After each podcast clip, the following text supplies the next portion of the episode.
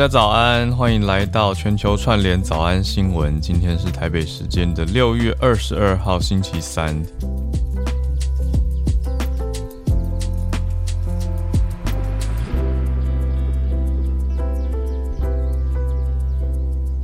好，那我们今天在开始之前，先轻松一点聊。今天是我跟大家一起度过早安新闻的时间。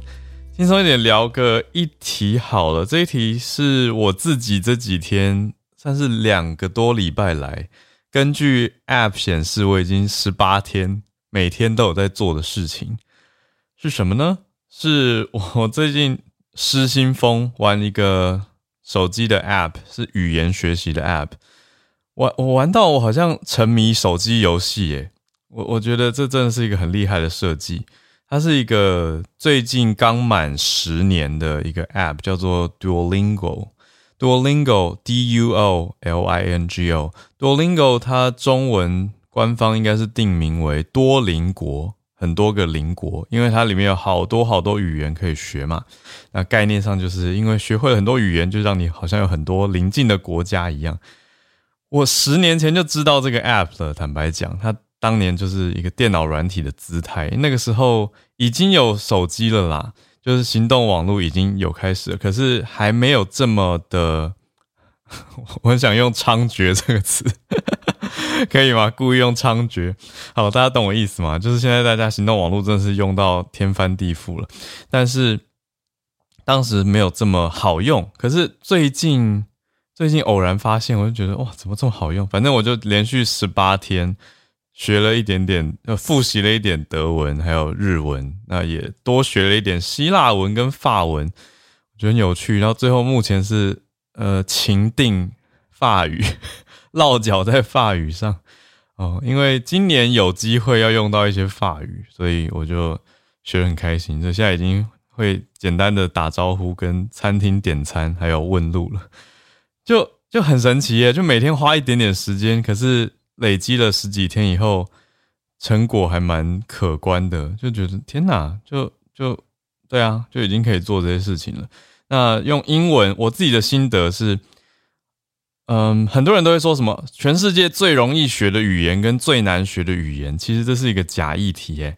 因为说实在的，我去找了一些语言学的文献，因为我太感受太深了，平常都在教大家外语习得嘛，这次自己来学外语，因为以前那些 language acquisition 的理论都很熟啊，我都在教学啊。可是自己这次过了那么多年，重新拿来用，就觉得嗯，真的很有感。那什么？为什么说假议题呢？因为它取决于你自己已经会的语言，还有你的语言程度如何，才会决定说你去学其他语言相对容易或相对困难。所以一切的语言简单跟困难都是相对的。这很有趣，因为像我用英文去学法文，我觉得非常快。那以前我也是，其实算是用英文去学德文啦。就你会英文的话，你已经会一千三百个德文字了。所以，相对于如果完全不会英文的人用中文去学德文，那速度当然不一样啊。可是也跟你所身处的环境跟条件有关，所以才说一切是相对的。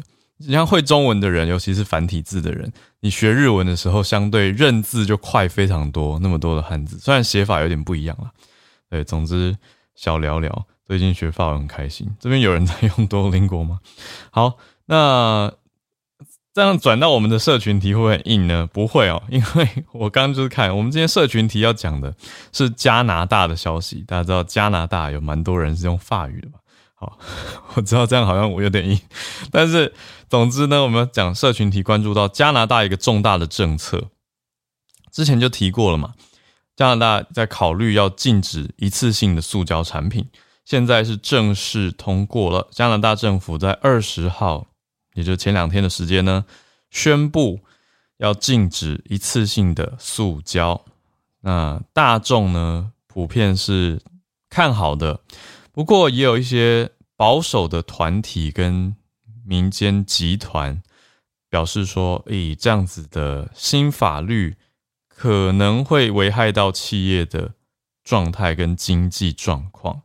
他们觉得可能上有政策，下有对策，反而不一定会真的有办法减到塑胶，还会伤害到经济。所以看到很明显出现两面的想法。那实际上这个法律什么时候生效呢？有一定的缓冲期嘛，所以实际上是明年底才会真的完全完全的禁止一次性的塑胶。那平常大家会接触到哪些一次性的塑胶？包括塑胶袋、免洗餐具，就是免洗的塑胶的呃叉子啊、塑胶的汤匙这些的，还有吸管，这些是民生最常接触到的一次性塑胶。所以根据《卫报》的报道讲出说，加拿大每年用掉一百五十亿个塑胶袋。每天用掉一千六百万根的吸管，那塑胶回收率很低，百分之八。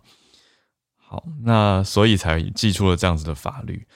好，这因为这个整理的比较急，所以来不及跟其他国家做比较啦。因为大家光听加拿大这个数字，会觉得说哇，好高哦。对，这个而且跟大家很有感嘛，就我们自己每天其实多多少少也会。我知道很多朋友已经尽量在减速了，减少生活中运用到的一次性塑胶，可是一定都还有很多的努力空间。因为你自己不主动索取，可是人家可能会给你啊，或者人家给你的包装，比如说夜市那么多小吃，你很难说啊，全部都不要用塑胶袋，对不对？所以刚刚听下来，加拿大好像用很多，可是想一想，我们每天是不是也用了很多呢？所以我觉得是一个参考啦。好，那加拿大的法律细节是说明年底会正式的实施，而且呢，再隔两年，二零二五年底的时候会再加码，再禁止六种塑胶的出口。哦，因为你说平常日常禁用跟禁止生禁止出口中间的区隔是什么？就是如果你还是可以出口的话，就还是会有很蛮多工厂在生产的嘛。所以加拿大这个法令新的法令决心还蛮强烈的。那完全要呼应的就是说，看有没有办法减少全球塑胶用量。那从加拿大自身开始，我觉得蛮不容易，蛮厉害的。好，但是呢，政府已经给出这个缓冲时间的承诺嘛，可是加拿大还是有一些企业说很反对啊，像 Montreal 这边的呃蒙特楼这里的经济研究所。的保守团体就讲到说，这些法规会损害塑胶业的创新。他的意思是说，塑胶业本来是有在努力创新跟减少自己的污染啊。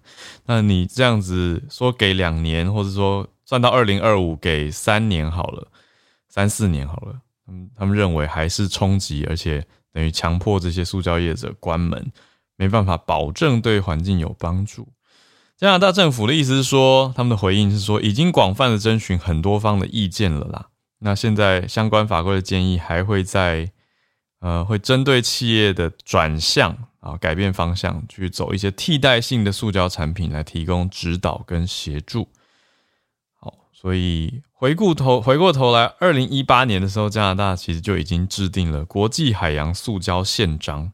那那个时候有法国、德国等等二十八国都签了这个宪章，承诺说要减少塑胶来使用，提高塑胶的回收率。那现在加拿大显然又是走在蛮前面的，跟大家分享这一题，我觉得大家民生很有感的塑胶使用，作为我们今天社群题，然后准备要进到今天的时事盘点啦。今天正式的选题来了，选题蛮精彩的。大家呃，这个系好安全带，tighten your seat belt。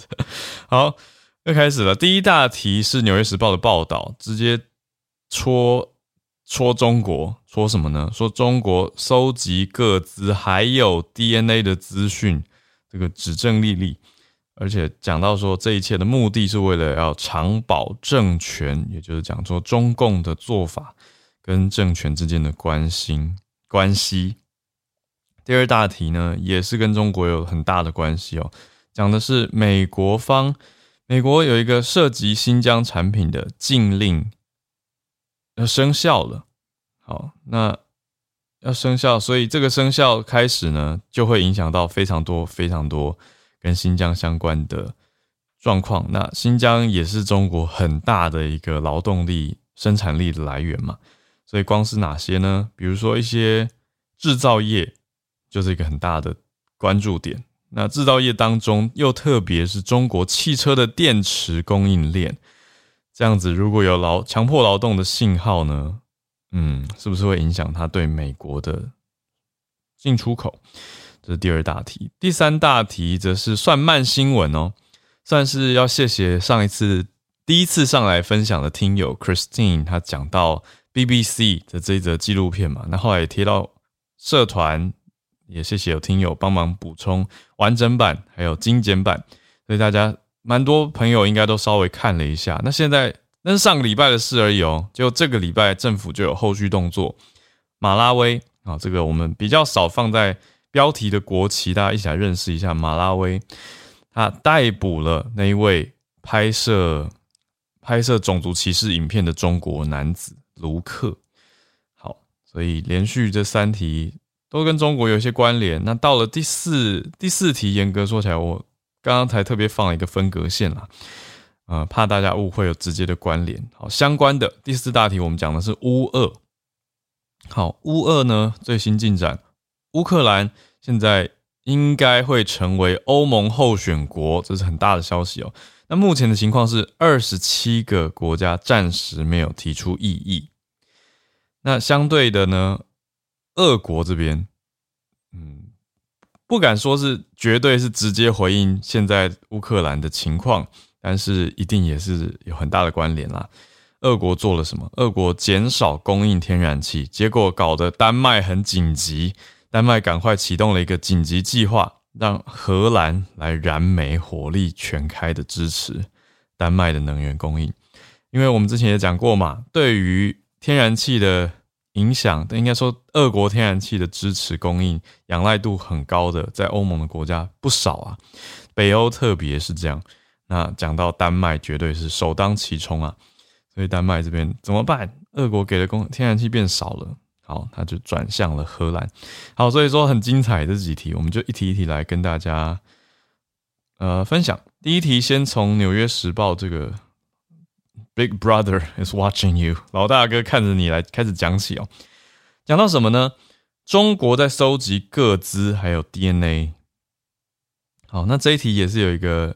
连续补充的啦，就是讲到说，澳洲的 WeChat 用户，哦，有大概七十万的 WeChat 微信的用户，还是我要讲微信啊，微信的用户呢，数据恐怕落入了中共的手中。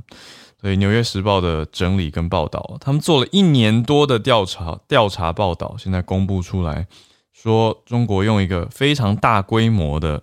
数量收集，在收集中国公民的各资、个人资讯，还有公共安全，所谓公安的部门呢，也在建立世界上最大的 DNA 数据库。我我觉得我好像在讲科幻消息，可是这个是《纽约时报》实际上的报道。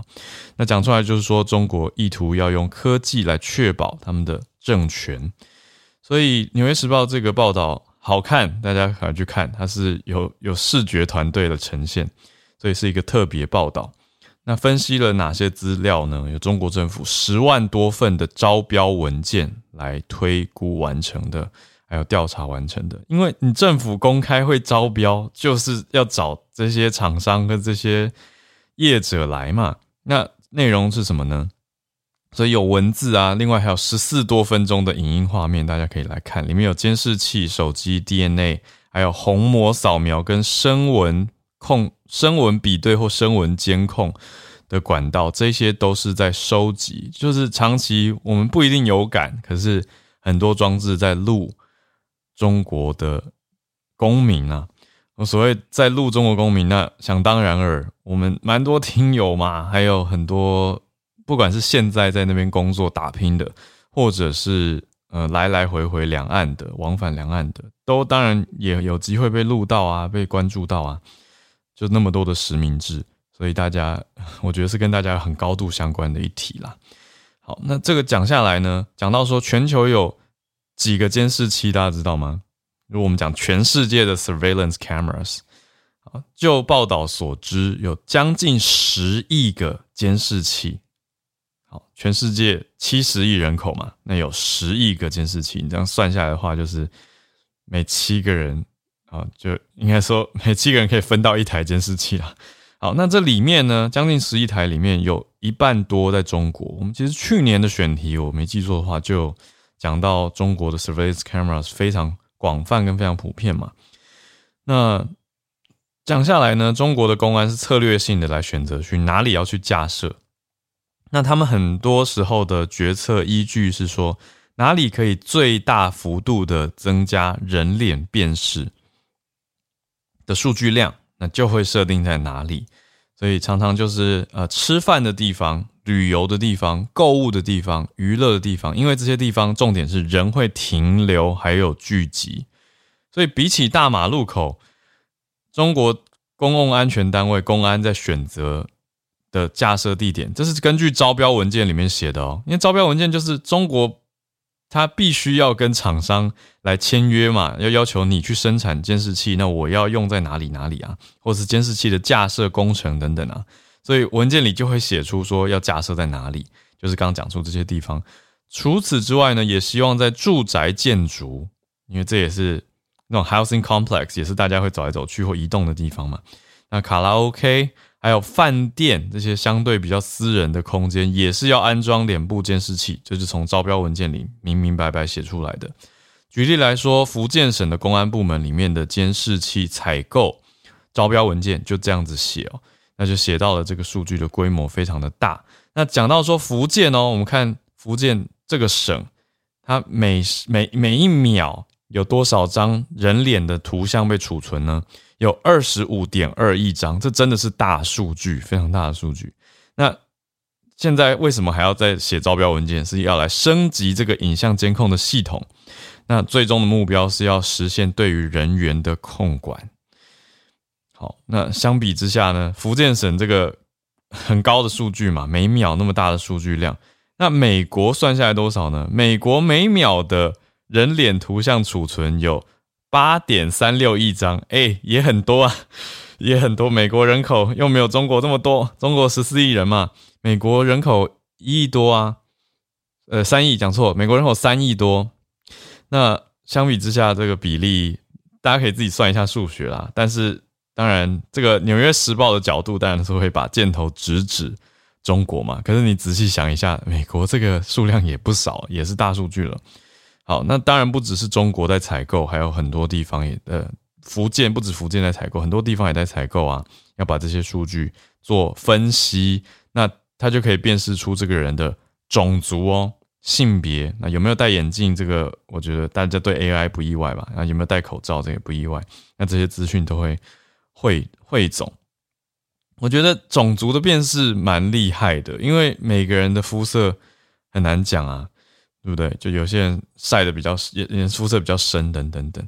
那当然，这个报道不只是这样，他还讲到说，现在大家都有的手机也是中国当局追踪大家的利器。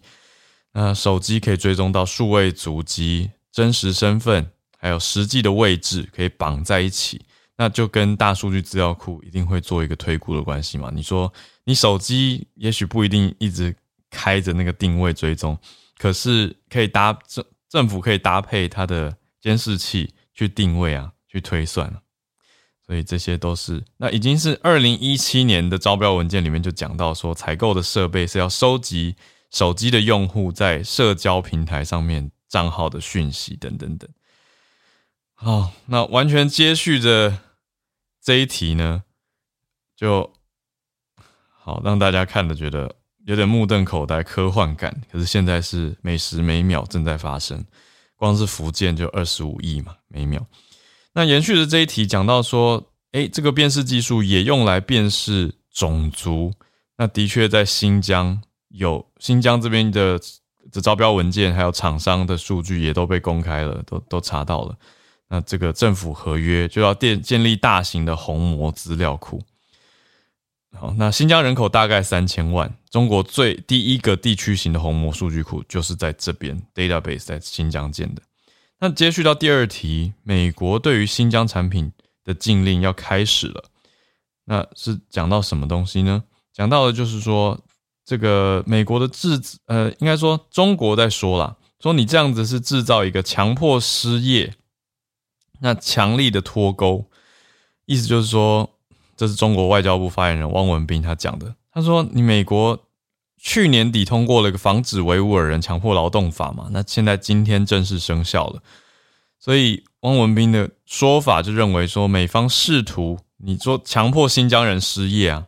他说你这样子看起来是保护人权，在防止维吾尔人强迫劳动，可是新疆实际上很多人会因此失业，就有点把美国的法令那直接绑定在说直接造成新疆失业了。那当然，你说本来新疆这边出口的很多像棉业，的确也真的很多是出口到美国，没错。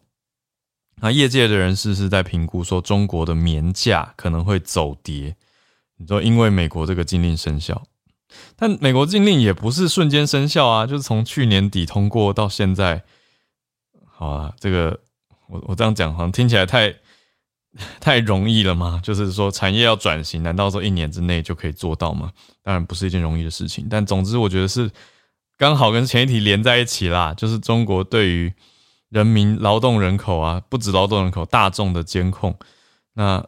又讲到美国的防止维吾尔人强迫劳动，好多讲一点细节哦。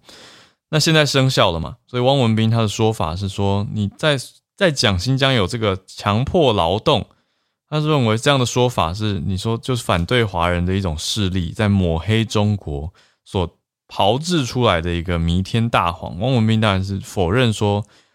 维吾尔，呃，或者说新疆这边有强迫劳动的所谓强迫劳动的问题，他觉得你用人权就是在当一个招牌，可是实际上是在打压中国，等等等。那中国官方的回应有非常非常的多。那微信有一个公众号，竟然叫做“棉花展望”，啊，就在讲说啊，这个美国出应该中国出口到美国的新疆棉的用量是很高的。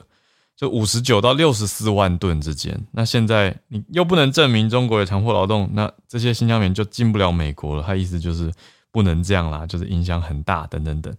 那美国现在很多很大的服装品牌也就已经因为现在的法令就不再跟中国下订单了嘛。那除此之外，欧洲跟日本有些品牌也减少啊，或是完全的停止用新疆棉了。所以这就是中国棉所面临到。的挑战跟他们的 complain 主要的在在讲述讲述的诉求，就是觉得不要这样压迫。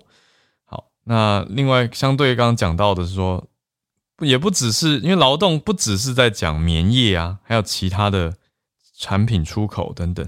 所以像是新疆也有一个叫做有色金属的工业集团，讲到说他们的做法是什么呢？说他们新聘用的一些维吾尔族劳工会接受管理、还有礼仪跟爱党爱国的培训等等等。可是《纽约时报》又做了一个深入的调查，就是说这不是一般的员工训练。所以这题有点像是回应汪文斌刚的说法吧？就是美国的大媒体去做的调查是说，那到底新疆是怎么做过哪些人员训练？为什么美国觉得有问题呢？就说。你这样子强迫爱国爱党，就是一种强迫劳动的危险信号。他们用了一个 dangerous signals，啊，那是说中国共产党的当局还在当地拘留或囚禁上百万名维吾尔人、哈萨克人，还有呃比较偏向穆斯林的少数族群。刚讲到新疆人口三千万，那这边囚禁了上百万名，比例也是蛮高的。那像锂电池。这些都算是你说刚刚讲的有色金属嘛？啊，还有这些金属在中国很多地方是采取加工的，所以新疆的这个相关产业，包括这个电动车电池啊、再生能源储存的电池啊，其实在供应链里面是一个重要的角色，所以这个也是一样连带的受到了影响，就是受到美国这个新法规，应该说去年底的法规生效的影响。所以就会禁止输入新疆制造，还有跟新疆劳动计划有关的产品。那变成说，你要去做出口的话，你就要提供相关的证明文件嘛？你要证明你的产品跟原物料都不涉及强迫劳动，就还是可以出口的。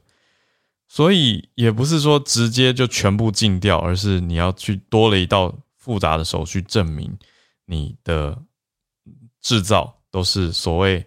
符合人权规范的，而且没有经过强迫劳动。好，这是今天第二题啦。那第三题比较快，就跟大家更新一下马拉威的这个消息，还记得吗？大家上个礼拜 Christine 听友上来跟我们串联，讲到说 BBC 拍摄了一个纪录片，就是在讲说很多人看可能看过的，付一点钱，你在淘宝上面就可以请到非洲，也不只是儿童，可能是一群有男生有女生，或是大家拿一个黑板，然后帮你庆生啊，或者喊出你想要他们喊出的标语口号。那这类的所谓商业模式，在非洲蛮多地方，也不只是在这一个地方。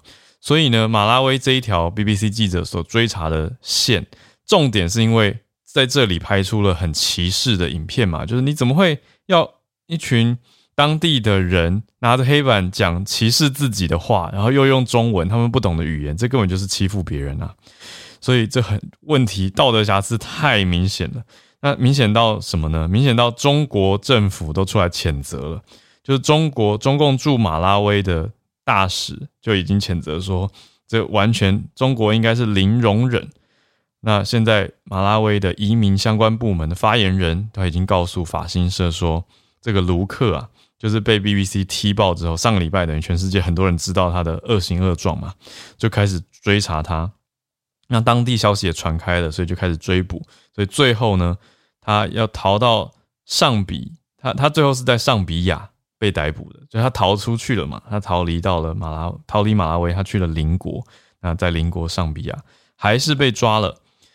好，那马拉维的警方就是说，希望可以把他带回马拉维来受审，所以要引渡他，就从邻国要引渡过来。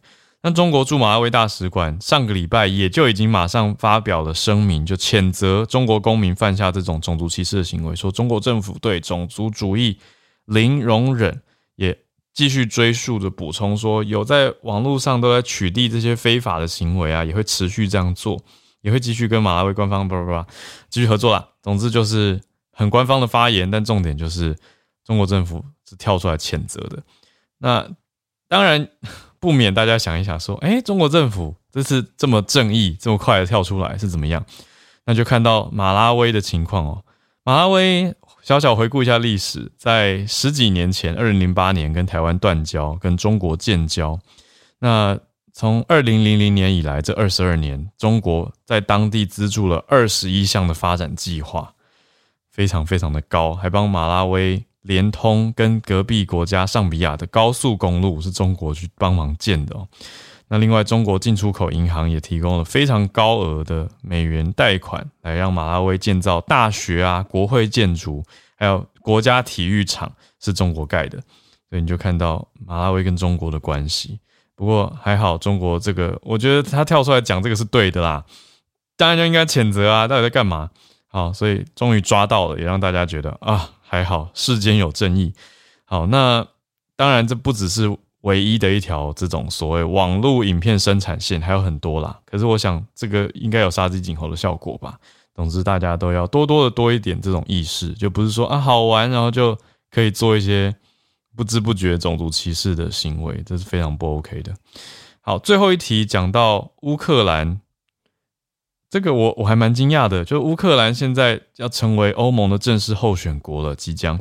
那有二十七个国家，就欧盟二十七个成员国，目前是没有任何反对意见的。我很惊讶，哎，就是有真的这可以这么顺利吗？好，那所以即将在二十三、二十四号，就接下来的几天，会在比利时首都布鲁斯布鲁塞尔的峰会上面，就要来讨论乌克兰是不是可以正式成为候选国的这个提案。所以速度其实比原来大家预想的快一些。那我觉得真的是因为乌俄战争的关系，所以让大家优先处理这案哦。好，那相对的，虽然没有国家提出异议，可是啊，即将等下接续到最后一个补充消息，就是天然气了。二十七国虽然没有人提出异议，可是里面还是有荷兰、丹麦等国有提出稍稍微的迟疑。他们说。呃，应该要明确的表明需要做出一些改革，那那就会给予支持了。好，呃，等一下哦，整理一下消息。好，抱歉，我资料混在一起看。好，再再整理一次，欧盟这边没有，真的没有国家提出反对，所以这个乌克兰入欧是顺利的。好，可是相对哦，刚刚整理看在一起了。应该说，乔治亚也在申请要加入欧盟，可是相对就不没那么顺利，因为就被说你要先做一些改革才可以成为候选国。所以刚刚讲的怀疑态度是荷兰跟丹麦是在怀疑乔治亚的情况，就说哎，应该要明确的做改革就会支持。所以荷兰跟丹麦是用一个条件式的告诉乔治亚，可是相比之下，乌克兰就顺利了许多。那讲到说，我为什么很惊讶？因为就是刚讲说，丹麦遇到俄国减少天然气的状态啊。好，所以在同一天，好不确定是不是针对这个消刚刚的消息，可是俄国直接就减少供应天然气了。那就有宣布嘛？那丹麦的能源部。也要做紧急的处置处置。丹麦能源部就说用三阶段的紧急应变，好，已经开始第一阶段了，就是要跟荷兰政府合作。那要那荷兰的燃煤也是火力全开，因为丹麦现在能源机构是说天然气的供应目前还 OK，可是已经呼吁消费者跟企业要减少消耗了。那接下来就会有一个紧急应变的问题嘛？好，那所以就要做一些产呃产业用户的。配给状态的调整，那讲的这个天然气就是我们讲过的北溪一号管线的供应。好，那俄俄罗斯这边已经开始减少了。好，那同时呢，荷兰政府这边也说在取呃要取消他们本来对燃煤电厂的生产上限，来供应俄罗斯天然气下降的问题。所以可以看到首当其冲的丹麦跟荷兰。两边都做出了应对，right，所以这个很明显看到的是天然气供应。当然，现在首当其冲的国家都先安定，大家都说目前没有供应量的短缺问题，但是都已经在做，必须要做一些应变了。那相对的还没有那么紧急的德国呢，是说也有一些对策啊，就是说要确保能源的需求，所以会增加煤炭的使用。相对的，奥地利政府也宣布了。就是说，会跟主要的电力供应商做一个团体的合作，让他们南部奥地利南部的燃煤发电厂重新启用。好，那综合这几题是今天的消息盘点。哎，来到了八点三十五分哦，花了比较多时间。欢迎大家来串联，我们来看看今天大家所举手关注的哪些消息。好，也邀请叶老师一起上来。早，好，早安。早，呃，今天要跟大家分享的是一个台湾本地的新闻哈，嗯，那个就是一位那个呃张秀雄先生哈，就是他他有个那个绰号叫做反光镜菩萨，嗯，因为他在九年多以前有一次看到车祸，那车祸的现场的这个反光镜呢结满了蜘蛛网，嗯，然后他从那个时候开始呢，他就开始。就是他，就决定说他要来擦这个路边的反光镜。嗯，那这九年多来呢，他累计擦了十九万片，然后从双北一路擦到桃园。哇哦！对，那当然就是说，在做这些的过程中，就是那个他也曾经被狗咬啦，或者是被车撞啦，因为那个他都他都要自己带着这个。工具包括那个梯子啊，然后抹布啦等等，嗯，然后曾经遇到过一些意外，嗯，那但是始终都没有，就是没有那个影响他的决心，他还是继续的在擦。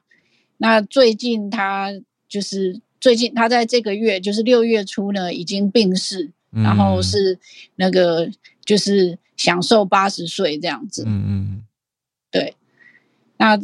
这其实我之前就曾经看过，就是好几个，哎，就是好几个关于他的采访啊，就是提到说他怎么样，怎那个就是说因为这些事情，所以决定要决定要来维护这个反光镜。嗯，那当然就是说我自己在花莲，其实我有时候也会看到有些反光镜，倒不是脏，而是嗯呃那个大货车哈，为了要超近路。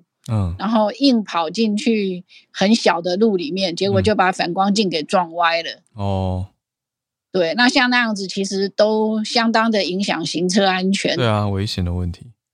对，嗯，那想说，当然就是我我必须要说了，很惭愧的是，我虽然有看到那些，但是当时只是在想说，呃，这个要去跟谁报告呢？嗯，对，但是并没有付诸行动。嗯，那但是。现在想一想，就是这些，其实它对于这个用路的安全影响很大。对，因为自己在开车的时候都会发现说反光镜歪了或者是不见了，影响很多。这个对，会看不到路。嗯，那其实还看不到那个另外一边的路的那个状况，那其实还蛮危险的。嗯，对。那在这边想说，因为这是。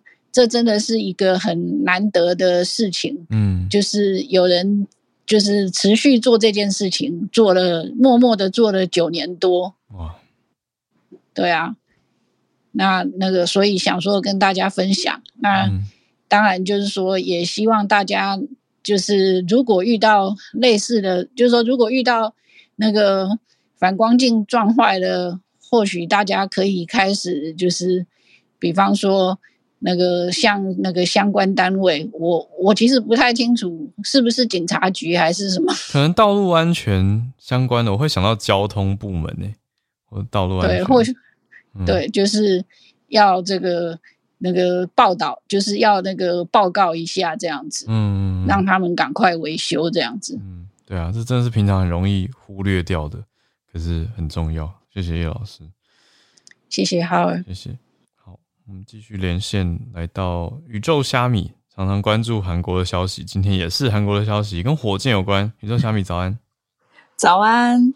今天呢，想跟大家分享昨天韩国的头条新闻。嗯，世界号的火箭发射成功了。那时间是在昨天下午台湾的时间三点，在韩国的罗老宇宙中心发射的。那世界号火箭呢？它有十五层楼高，完全是韩国本土研发的。那这件事情呢，让韩国成为世界第七个本土成功研发出可以运载一吨以上卫星的火箭的国家。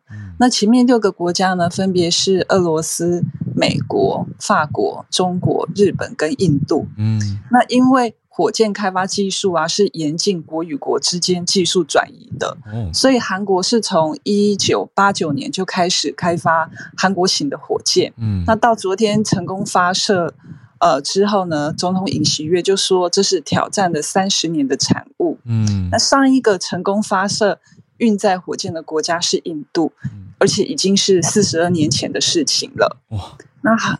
韩国呢是从二零一零年三月开始啊研发世界号，那去年十月二十一号的时候第一次发射，可是呢功败垂成，嗯，最后只有差一点点，没有能够准确的把卫星送入预定的轨轨道，嗯，那在过了八个月之后呢，他们第二次终于成功了，那韩国预计到二零二七年为止呢，还会陆续发射几次的世界号火箭。那这一次的成功呢，让韩国的国防啊、工业等等各方面实力都大幅的提升。那世界号的那个开发，一共有三百多个韩国的企业参与，而且韩国政府呢之后也会成立呃航空宇宙厅，嗯，有计划的支援航太的事业。而且韩国现在呢也正在和美国讨论宇宙航空方面的合作。嗯，那我昨天有看那个直播啊，就是就是看起来真的蛮震撼的，而且就是就想说，就觉得说哇，之前以前在电电影里面看到那个嘛，完全就是那个样子。以前都是看美国或俄国的画面，哦，对对对对对，嗯，对对对对，然后就听到韩文啊，而且知道说他离我们很近，嗯嗯。对，好，分享到这边为止，谢谢，谢谢，谢谢，谢谢宇宙小米，这个真的很强。刚听到三百多个企业，就是想说，哇，这个是国家已经不是火车头，而是火箭头，而且除了元宇宙以外，这个真的宇宙也很努力，所以让大家会觉得有一种哇，离我们这么近的振奋参考感。来，我们继续连线到刚讲完太空，现在回到地球的领空，猪猪，猪猪早安。Hello，哈 d 早安，大家早安。嗯，这今天啊，路透社爆出来的一个消息，就是在昨天的时候，中国的三十架军机啊，这个入侵了台湾的防空识别区，啊，台湾空军的飞机紧急起飞进行驱离。啊，与之相对的，就是在台湾的北面啊，日这个中国和俄罗斯的联合的这支舰队啊，四天以前穿越了金青海峡，那今天昨天早些时候是穿过了丈八岛和呃八丈岛，还有这个日本本土之间的这个。海峡等于基本上是环绕了啊日本半圈啊，可以说是相当明显的挑衅的意味。啊，与之相对的就是在六月二十九号到三十号啊，北约将会在西班牙的首都马德里啊召开今年的北约的峰会。啊，所以很明显是就是在俄乌战争的这种阴云之下，呃，俄罗斯跟中国一起在这个东亚区域啊，有点像是给美国为首的这个北约啊，想要施加一下压力，或者说是啊，就是来呃，就是释放一下讯号。啊，但是这种通过入侵别的国家识别区，甚至是入侵了日本领海的方式，呃，与其说是示威，倒不如说是耍流氓。呃，另外就是上个星期啊，中国不是说这个台湾海峡是属于中国的领海，嗯，然后中国声称它这次穿越金青海峡，呃，是属于国际水域。呃，我专门查了一下啊，金青海峡最狭窄的地方大概是二十公里，就是往左往右都能看到日本的北海道，还有日本的本州岛。呃，但是台湾海峡这个就像。相对来讲，宽度达到了一百公里，嗯，呃，所以一百公里的话，算是这个啊内内部海域啊，就是水域。但是二十公里的这个相邻的海域呢，却算是国际海域。所以我觉得中国的发言人啊，不仅不讲道理，而且不识不认识数字。嗯，谢谢，这是怎样？我觉得猪猪的数学还蛮好的。好，谢谢你，谢谢猪猪。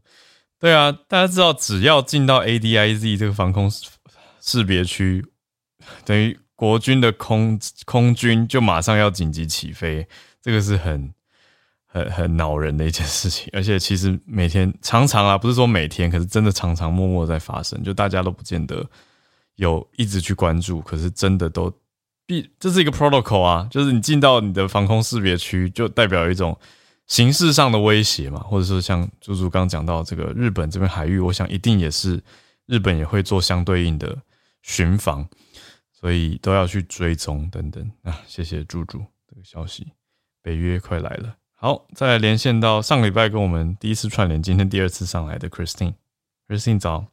好，大家早安。今天想跟大家分享的是一个和环保议题有关的新闻。嗯，然后就是说，我们平常呃公司在去计算他们的碳排放 （carbon emission） 的时候，嗯，他们根据的是一个叫做 Greenhouse Gas Protocol，呃，温室气体核算体系去算呃核算他们呃生产所。制造出来的碳排放，那这个系统里面有主要是有三个范畴，有 Scope One、Two and Three。那第一个范畴就是公司拥有的 facility，呃，它生产出来的碳；然后第二个就是它购买的电力生产的碳排放。然后第三个范畴就是它的供应链，就上游和下游供应链，总共有十五个嗯类别，呃，在这这十五个类别里面的排放。那现在主要呃呃，其实 Scope One 范畴一和范畴二都是主要呃。各国会要求啊一些上市公司去进行披露的一个碳排放，但是 Scope Three 还是 voluntary。那那个新闻就是说，在太平洋煤电 PG&E，嗯啊，它呢就在它最新的气候策略报告里面呢，就公布了一个新的范畴，叫做 Scope Four。哦，啊，那其实这个 Scope Four 呢，并不是一个 official 的范畴。那他就说，呃，这个范畴是它在因为太平洋煤电 PG&E 它是提供一些呃煤气啊呃 utilities 的服务，那他就说他帮他的顾客去建立了一些呃计划，去帮他们减少他们的用电量啊等等等等。那在这些减少用电量上面，就呃构成了 Scope Four emission。那主要就是一些我呃在环保的议题里面会叫做 avoided emission，就是透过他们的。服务或者产品而减少的一些碳排放。那其他例子就可能说，你用电动车，然后你减少了多少多少？你用呃，你呃不用塑胶，或者你用一些可以呃循环使用的呃容器，嗯，那又减少，那这个就比较是一个有争议性的 scope。那 PG&E 其实也是呃，就是报道里面比较一个大的公司去进行一个披露，而对于公司来说，其实也有一定的风险。嗯，因为当他去进行这样的披露的时候，有可能就会被人家说他是 greenwashing，就是为什么你不专注在你自己产品周期里面的那些 emission，然后你就去 focus 在你的产品所带来的效益，那就可能会造成一个没有那个 balanced view。那但是从另外一个角度，网络上也有人说，就是说，呃，去进行这些披露，也是去鼓励呃不同的企业去。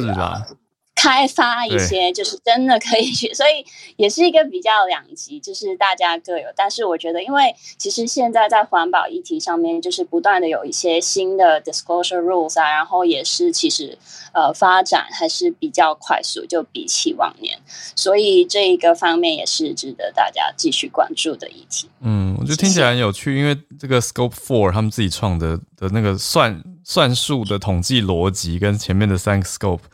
官方的比较不一样，因为它这个比较像是一种机会成本，很类似 opportunity cost 的的逻辑嘛，就是说，呃，因为用了什么，所以可以可以少多少多少，就像减少碳足迹的那种。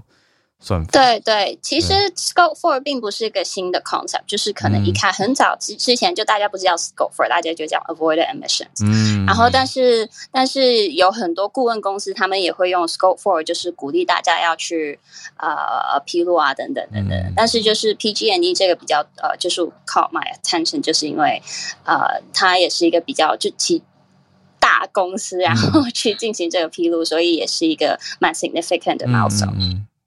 对，这很重要，因为现在的各大企业，尤其是至少中大型的企业，ESG 都是非常大的题目。呃，谢谢 Christine 带来这个。好，那我们 ESG 之前跟大家讲过嘛，还是补一下，就是环境、还有社社会跟治理，就是 environment、social 还有 governance 这几个议题，都是现在政府很关注、企业很关注的。好，我们再继续连线到香港的 Bernard，今天看到以色列，Bernard 早安。啊，早安，大家早安。今天想要分享的是关于以色列的国会的消息，就是当前其实当前以色列的国会其实有这联合政府，是由八个党派组成的，所以里面有强呃强硬的右翼，也有自由派，也有阿拉伯的政党。其实他们在里面，其实，在宗教上面啊，和跟那个巴勒斯坦的问题，其实他们都有很大的分歧。其实一开始。当初成立联盟的时候，因为是为了在国会的议席里面有一百二十席，里面有希望有占到六十一位的少数多，就是多数的呃席位，可以把前的总理纳坦雅胡赶下台。然后，但是。到四月以来，其实内部的分裂，因为本来其实里面的那个观念其实很多都不一样，所以相对的已经很多的内部的矛盾已经开始在激化，所以现在的呃联盟其实有很多的相对的议，这里面阵营的联盟其实有很多议员已经相对退出了这个他们的退出了这个联盟，所以这。这个执政党啊，执政联盟呢，其实最开始在瓦解的当中，所以其实，在上刚刚礼拜一，其实他们在总理跟呃外交的部长，其实他们两个就发表共同的声明，就是说，像下个礼拜提交议案，就是要解散国会，然后他们的。他在他们的宣告里面就说，那个解散国会是为了国家的利益做出的正确的决定。嗯，这一次他们就是，呃，如果通过之后呢，其实以色列将会引到呢，就是五年之内、四年之内的第五次的大选。然后这一次的话，就有有预计的话，应该可能是在十月进行，有待公布，但是这个是估计的时间。然后其呃在。在过在期间当中，在这个过渡期当中呢，就是呃总总理跟呃外交部长会互换职位，直到呃大选结束。当中其实呃在七月当中的时候，那呃美国总统拜登会到访以色列，然后。在这个宣布之后呢，就那个前总理纳坦雅胡就是也是宣告了，就是他要去参选，然后他要他他发誓要重新就是上台，就是重新上台这件事情。然后嗯，在在看到的民调里面，其实有也有看到说，就是呃，纳塔雅胡的，就是领导的，就是他的叫以色列的联合党，就是正式的名称叫利库的集团呢。其实他们的支持率还在在政党里面的支持率还是最高的。然后他们系战，但是问题是他们还是没没有办法可以单独的去组成内阁。所以这之后看说之后，呃，在。后面大选之后，看到以色列的政治的局势会变成是怎样的？要走，以上是我的分享，谢谢。谢谢 Bernard。以色列现在要做变变化，那我们继续来连线到 Arthur，Arthur 关注的商业消息。Arthur 早安，Hello 早，大家早。今天跟大家就很快分享一个消息，就是大家不晓得呃认不认识有一个。就是卖那个 cereal 的公司叫 Kellogg，家乐氏，台湾就是叫家乐氏。OK，那这家公司今天宣布，他们要把它呃分拆成三家公司。嗯，一家公司就是卖 snack foods，一家就是卖 cereal，另外一家就是卖他们的 plant base，就是那种植物 base 的食品。嗯，那三家公司的那个状况是因为他们觉得就说。越来越多的人，他们在在 meal 跟 meal 就是餐餐早早早午餐晚餐正餐之间，对不对？正餐之间呢，会吃了很很多这种嗯，像这种零食，嗯，对。那所以他们现在就是让，他们因为他们公司十年前买了一家公司叫做 Pringles 品客，那个洋芋片那家公司，嗯，对。那那当时他们买这家公司的时候，很多人都不觉都觉得说两个。八竿子打不到关系嘛，一个是在做 cereal 的，一个是在做做那个零食的，嗯，对，所以那经过了十年之后，现在大家都会看懂了他们在干什么，就是说他们现在其实十年前他们就已经预测到说以后那种零食的趋势。很大的市场，对对对，所以他们现在这个时候他们决定把他们的零食的部分把它分拆出来，然后跟会跟百事可乐那个 Frito Lay 还有像。M e n d e l e s 那些那种专门做做那种零食的公司来竞争，所以他猪吗 m e n d e l e s 是。卖那个 m e n d e l e s 是一家卖很多那种 bar 或是 chocolate chips 那那种的公司，在美国算蛮大的，也是零食，专门做零食的，也是做零食的，对对对。所以他叫他 m e n d e l e s 最近才买了一家，在才用二点二十九亿美金买了一家公司叫 Cliff Bar，专门在做那个那个巧克力 bar 那种公司。所以现在就不要说，因为美国的早餐的市场其实 cereal 市场已经停滞不前了。因为很多人，你不知道，不知道知不知道有那个 eat on the go，嗯，就是等于是早餐他不在不在家里吃早餐，就是 eat on the go，就吃那种 cereal bar 或者什么，呃，像那种做成像 energy bar 那种东西哦。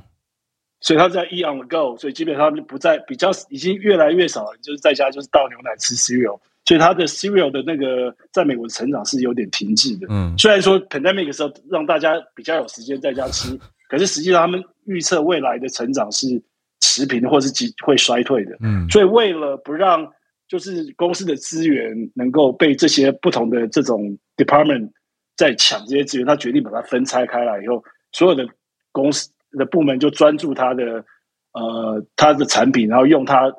的这个产品产生的 revenue 的资源来发展他的公司，这样，嗯，所以基本上他现在就是重点就会发放在他以后的这些临时部门，这样，那这家公司就是大概在二零二三年预计可以把它完成分拆，那就跟大家分享一下，谢谢。哇，十年的布局现在让大家看懂了，谢谢 Arthur。好，那我们再连线到助战专家孔医师的时间，医师早安，Hello，大家早。好，那个我想先讲一个，呃，疫情哈，台湾自己的疫情。昨天星期二嘛，哦，五万六。那当然，这个罗毅军在记者会，哎，他已经一个人开记者会开了好几天了。对啊，那周应该是解隔了哈。嗯。那那个他也说，跟我这一阵子跟大家讲都很像哦。每个星期二三，我们都观察到是数字比较高的时候。嗯。那。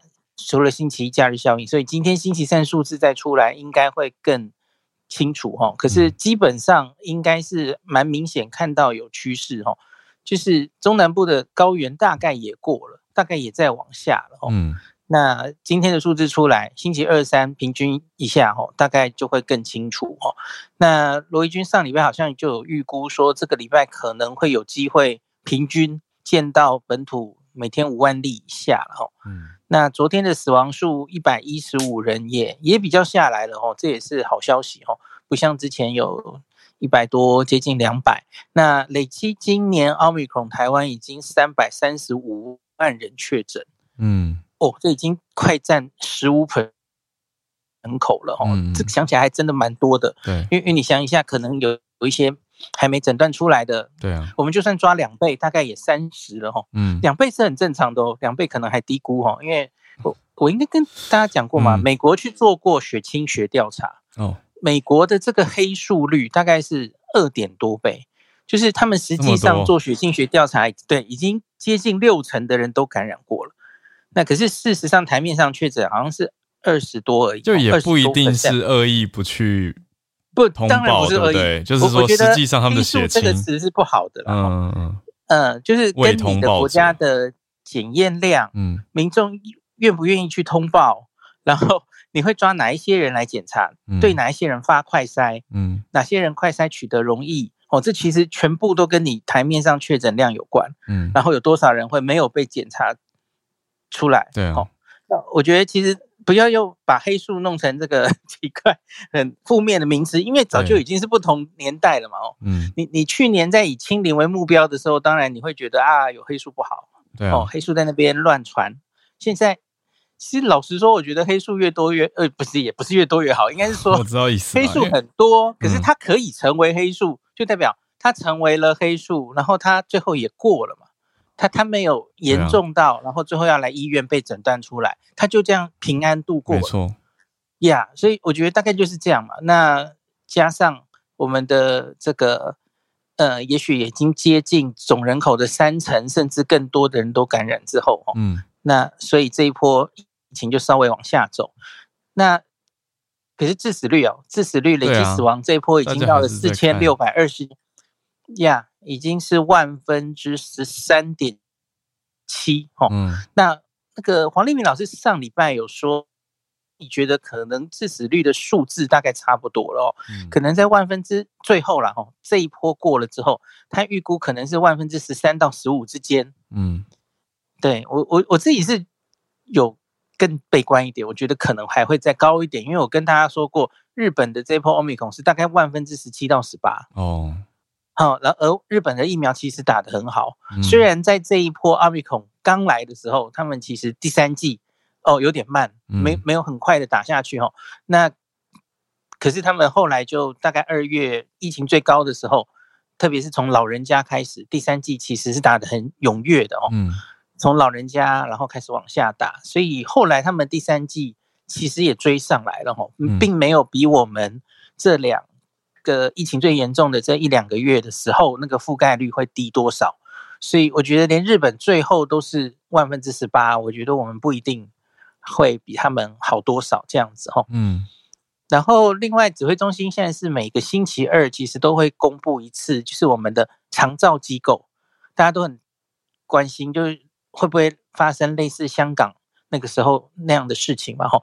所以指挥中心现在是每个礼拜二都会固定规。这个公布一次我们长照机构的感染情形，然后给药率哦，他们有多少人会在确诊五天内会给到口服药，然后还有致死率哦，那已经连续好像公布第三周了哦，那目前看起来就是这个致死率哦，大概是二点二，上礼拜是二了哈，两 percent，这其实跟香港最严重的时候相比，当然好多了然后，因为我们这些长照机构。长长者们打疫苗的比例，呃，应该是比香港好一些哈。嗯，那当然应该还有进步的空间哦。那只看这个给药率，其实也随着那个规定，这几个月来有越给越高的趋势了哈。嗯，我相信应该会有一些帮助。这样，那罗富也提醒大家，因为其实很多人病程还没有走完嘛哈，特别是现在中南部，中南部其实前一一两周都在高原。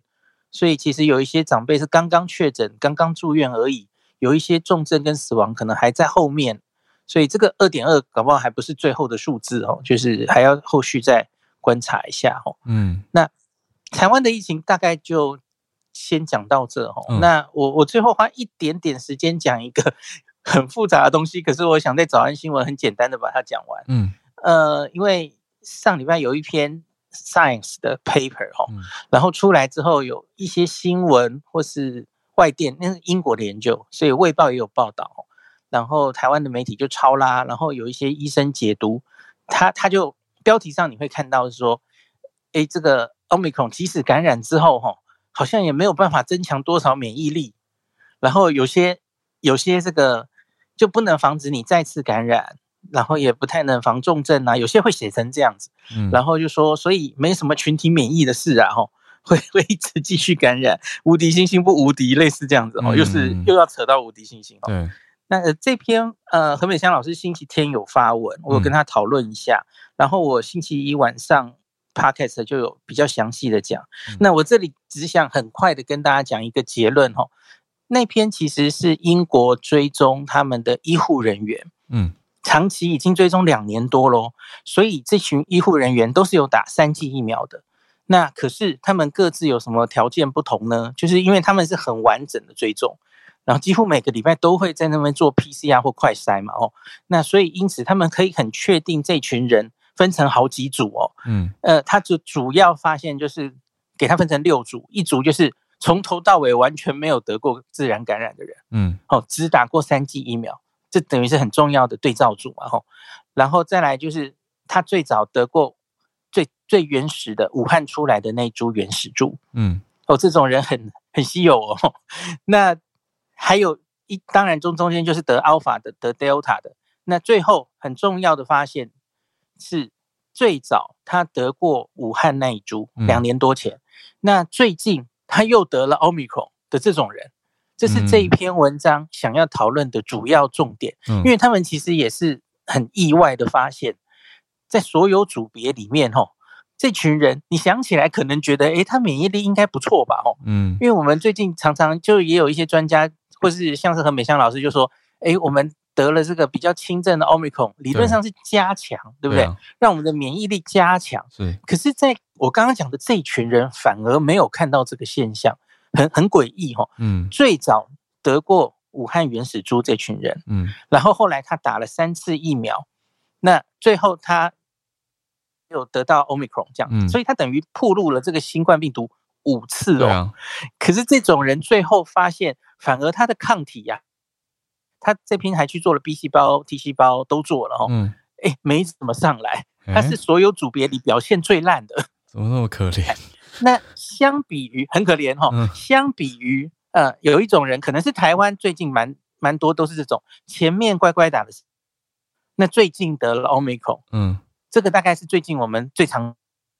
嘛吼，对啊，这种人完全没有问题，这种人是表现最好的哦。嗯，那去做所有的，包括针对 omicron 或是其他的以前的变种病毒哦，那个抗体呀，什么细胞免疫都上来的不错哦。嗯，加强针看起来不错哦，这种四次铺路四次的，可是这种铺路五次的，最早最早就染疫的这种人反而不行。嗯，所以这篇文章为提出。他们发现了这个现象，嗯嗯然后他们把这个现象做了一个解释，叫做 imprinting，immune 的 imprinting，嗯，先入为主啊。他很早很早，两年多前，免疫系统就认识了这个原始武汉病毒，这是他第一个遇到的，嗯，建立了他的新冠免疫力哦，嗯，那前面打的疫苗，他也都是针对这个很像嘛，吼，对，所以已经四次了，最后。第四或第五次了，最最近他终于碰到了一个改头换面的欧米孔的时候，他反而没有办法得到很好的加强，所以他们说这个叫做免疫的 imprinting，嗯，这个现象可能需要值得重视，嗯，因为就比方说他就异想天开了，这是作者自己的揣揣想哦，他说我们现在都说要研发一个针对欧米孔的新疫苗，对啊。那可是世界上很多人其实可能是类似这种人嘛，哦，他前面已经打过很多次疫苗，最早也得了武汉的那一株，那结果针对新的疫苗会不会反而它效果不好？这个其实是大家要很小心的哦。嗯，我觉得也某种程度应该是言之成理了哈。嗯，然后跟何美香老师讨论之后，他就说这个国外要重视这件事哈，因为他们很多这种人嘛哈。对。最早感染过，这两年多来就一直感染的人哈。那可是台湾的话，其实不用因为看到这篇 paper 太担心，因为我们的状况跟他们不一样。对啊，我们之前都是守住。呀呀呀！我们很少人这个碰到最原始的内株了哈。好，那另外最后是提醒大家，虽然说哎，这个发现有点令人担心啊。嗯。这个这一组，我刚刚说的这一组哈，前后已经碰过五次病毒的这一组，其实才六个人，六个而已。那其他组哈，大概有一些组十个啊、二十个人啊，吼。哦。那他这种血清血清学哈、免疫学的研究，本来每一组大概就不会非常多人，这是很正常的啦。嗯。那可是基本上大概也要有个十个、二十个会会是比较好的哈。那偏少一点。对，有点偏少，所以我觉得其实看到这一篇哈，其实也不需要急着下结论了。不管你想下乐观的结论或是悲观的结论，嗯，其实都都不需要太太快。嗯，总之这种科学的事情，就是我们要看到类似这样的发现，嗯，你可不可以在其他的研究团队、其他的国家也看到被重现了？哈，对。那假如是大规模的被看到，哇，那真的是可能要。非常注意，嗯，会会不会真的有这个现象？嗯，那就提醒大家，我我觉得最近的新闻常常哦，或是有一些专家就是看某一篇 paper 就把它无限放大，嗯，就说对我说就是这样，哦哦，好可怕哦，没有群群体免疫哦，得了 omicron 也没有加强针的效果哦，我觉得那其实都太片面了啦。对啊，用单一研究就。没错，没错。然后他只抓这一篇研究中的某一个小发现，就把它放大。我觉得其实是不不需要这样自己吓自己了哈。那当然也不不要太乐观了，反正就我们继续看下去。尤其是我们这边有一些海外听友，也许真的当时中过 alpha，那就稍微心里有一个概念吧，就是哎，稍微注意一下。对，呃，武汉或是 alpha，对它其实其中也有说 alpha 好像也有稍微低一点这样子哦。对，所以的确要注意一点，就是比较早的，跟现在欧美孔已经长得不是很像的，哦，有可能是这样子哦。那可是当然这件事情可能再过六个月，我乱讲，搞不好根本不重要，因为搞不好下一个重要的病毒根本跟欧美孔又长得完全不像了，那可能又是另外一个故事了哈。对，所以其实真的不需要因为这些报道就心情起伏哦。嗯嗯，大概就跟大家报告到这儿。谢谢医师，这个是我觉得是。工位跟科学的普及推广，让大家有一些概念。好，谢谢医师的解读。那也谢谢今天所有跟我们串联的朋友，很丰富的一天，谢谢大家。那明天小鹿就回来了，我们明天早上八点继续跟大家串联啦。我们就明天见。然后也预告一下，礼拜五，礼拜五是播放专题。那明天一样跟大家约定八点。虽然听说现在 App 改版不会跳通知，但是总之八点就会在这啦。然后如果不是，如果 如果你真的找不到的话，就就到社团问一下吧，就会有人帮忙你。那礼拜五确定早上八点我们会播放专题，所以礼拜五就不会是，但也是在这我们会 live 首播，right？所以总之就是这个礼拜都在这早上八点，我们明天见，大家拜拜。